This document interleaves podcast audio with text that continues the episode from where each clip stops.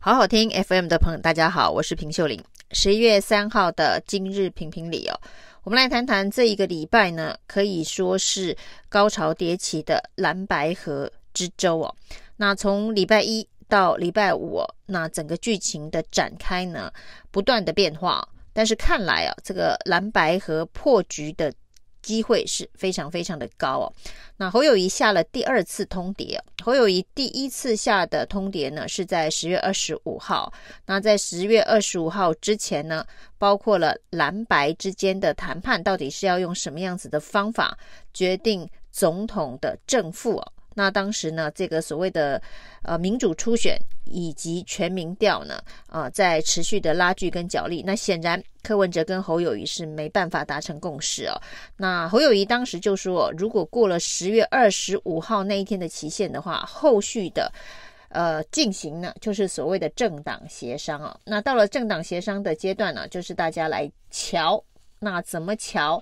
那用什么样的方式乔？就是透过会谈的方式，也就出现了星期一呢，这个柯文哲跟朱立伦的政党协商会哦。但是呢，协商了很多的内容，有四点的共识。这四点的共识呢，还被赖清德嘲笑为是非常空的共识哦。那最核心、最深水区的总统候选人到底怎么产生、怎么搭档？哦，却没有结论哦。那在这个。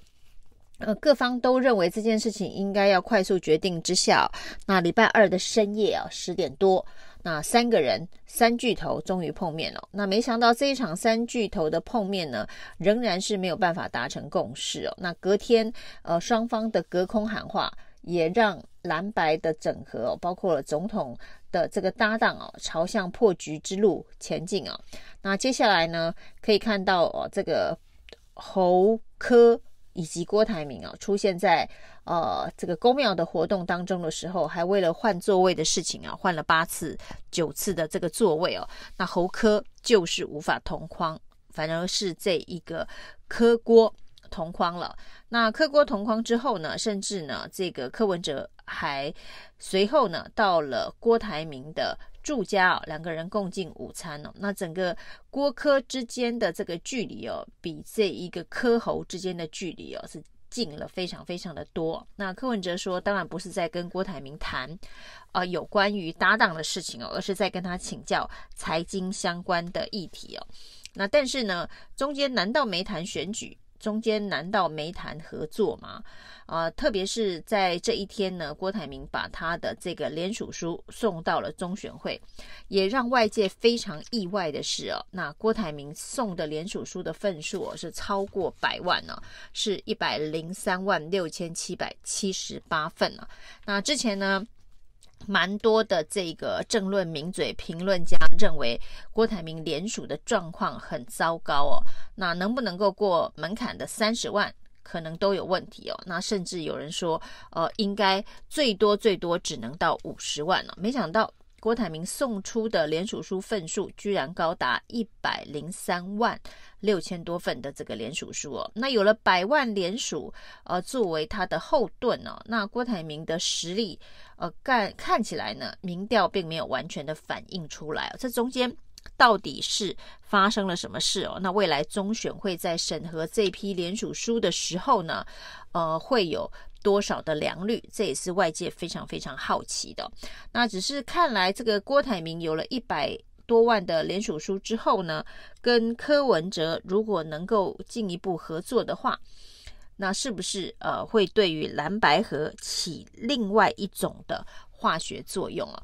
那不过呢，这个侯友谊的二次通牒是在星期五哦，那这星期五说，如果呢政党协商也谈不出个整合方式的话呢，那大家就火车已经开了，那就过站不会再停哦，就是看起来就是要各自登山，呃，各自努力哦，自己走自己的路了。那侯友谊的这个最后通牒，第二次的最后通牒，呃，一开之后，柯文哲立刻松口说，他其实并没有坚坚持是要全民调，但是还是得要有一个公平公开的方法，那所以他才说呢，在呃国民党没有提出新的方法之前呢，大家恐怕也不需要再见面谈了。那不是全民调，那另外一个公平公开的方法会是什么？但是对侯友宜的认知来讲哦，不，这个方法两个字啊。的时间已经过去了，那现在就是进入一个政党协商的阶段。那看来呢，侯阵营的认知是在政党协商的阶段呢、啊，那就是用协商的方式啊。那至于什么是协商的方法、协商的方式，那这个瞧出什么样子的这个方案呢、啊？那柯文哲又对“乔”这个字非常的感冒，说这个会被认为是密室呃协商，会是密室分赃啊。那如果不是“乔”，那是什么样子公平公开的方法？即便柯文哲说那算了，他不坚持全民调。那除了意思是说，除了全民调之外啊，国民党要提出。另外一个公平公开的方法来说服双方的支持者，那看来这个交集的可能性真的是已经是越来越低呀、因为呃，民调就算放弃了这个民调的这个方式，那其他的所谓的公平公开的方式会是什么？这是也蛮难想象的。也许国民党呃有比较超然的想象力啊，可以找出一个非民调。但是又是公平公开，能够说服双方支持者的方式啊。那在此同时呢，其实蓝白河其前景应该是非常看好，因为赖清德的民调是持续的下滑，那有一些民调都已经跌破三成了。那跌破三成的状态之下呢，那甚至啊有这一个呃。一个绿营的民调，这是比较偏绿了，比较偏绿的民调，新头壳的民调做出来的数据哦，居然是在三个人的时候是属于三分天下的格局哦，这是过去呃基本上没有看过的这个民调结构。而在这个民调结构当中呢，二九二九二八哦三个人，那而且呢这个二第一个二九哦就是第一名哦还是柯文哲，所以是柯赖侯。但是呢，其实大家的数字是误差范围之内，二九二九二八。那这么一个三分天下巧妙的这个民调，在蓝白合谈判的关键时刻出现呢，也会让大家觉得这个民调呃的这一个暗示意味啊，或者甚至说是破坏蓝白合的意味啊。呃，是非常的浓厚，所以到底呃，这个民调是不是有它的呃政治目的啊？不然怎么会出现一个三分天下二九二九二八的这个民调？等于是大家的实力都很呃平均呢、也就是说呢，蓝白可能看了这个民调之后呢，都会认为啊，那就不需要整合了，因为整合呢还会有谁正谁负的问题啊。那既然大家都平手。基本上同登同分哦，那谁要当副的？那既然如果没有人要当副的，那就是大家既然实力相当哦，就一起下去选了。那至于谁会赢，看来呃还有七十几天呢，大概七十一天，那都有可能，人人有机会哦。那这一个民调一出来，也就是。告诉大家，哎，也许不需要蓝白合，那所以呢，这是不是一个策略性的民调？那在赖清德的这个民调数字当中哦，日本的选举预测专家小笠原。他说呢，这个赖清德现在其实，呃，就民调上面来看是相当的危险呢、那因为他跟第二名的差距哦，他分析了九月份、十月份的各路民调，所有的民调拿来做一个分析，然后做了一些标准差的这个解析之后啊，那他认为第一名跟第二名现在差距已经在六趴左右。那如果是赖清德只赢六趴的话，那对他来讲是一个非常脆弱的领先呢、啊。嗯。如果一旦蓝白合，那当然是一个重大的危机。即便现在看起来蓝白没有办法整合，它的领先仍然是不够多。那万一呢，它的这一个民调真的持续的跌破三十五趴的话，那整个选举当中的弃保效应就有可能出现。也就是说呢，蓝白不需要合，蓝白最后一起选，选到最后选民自动弃保赖清德。都有可能会输哦，那这是小笠原现在的分析哦，而且他对于民进党的这个立委的选举，国会的席次的选举能不能过半呢？其实是非常悲观的预测，认为这个恐怕是非常的困难哦。那另外有关于小笠原所说的这个弃保现象，是不是有可能在蓝白之间出现呢？当这个赖清德的领先只有六趴左右的时候呢？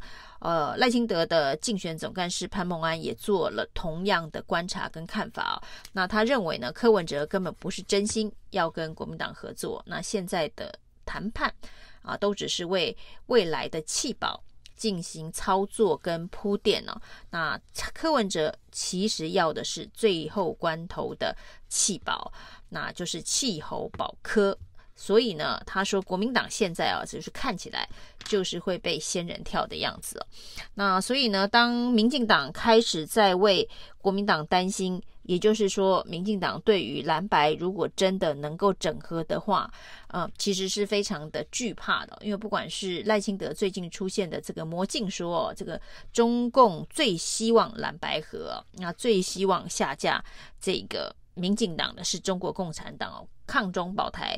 抗中牌都打出来了。那另外呢，从这个徐立明，民进党的秘书长，一直到这个潘孟安，赖清德的竞选总干事，还有这一个前党主席卓荣泰，这个许信良啊，都对于民进党对于赖清德的选情呢，感觉啊，呃，没有那么的呃有信心啊。那特别是在万一蓝白真的整合成功的状态之下，那包括了一些绿营的。呃，支持者呃，现在也都非常的紧张，蓝白会整合，所以呢，出现一个三分天下的民调，也许是在呃强烈的暗示啊，那蓝白呃不要整合，那蓝白不要整合的话呢，最后大家还可以啊、呃，不管是对决或者是弃保，都有一拼的机会哦。那一旦蓝白整合的话，对赖清德来讲，绝对是一个非常大的噩梦。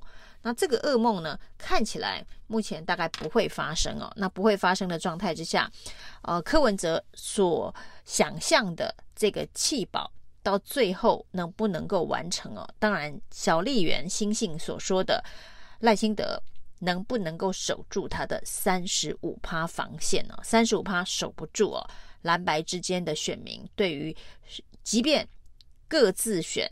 都有胜选机会的时候，这个弃保效应出现的机会就会非常大了。以上今天评评理，谢谢收听。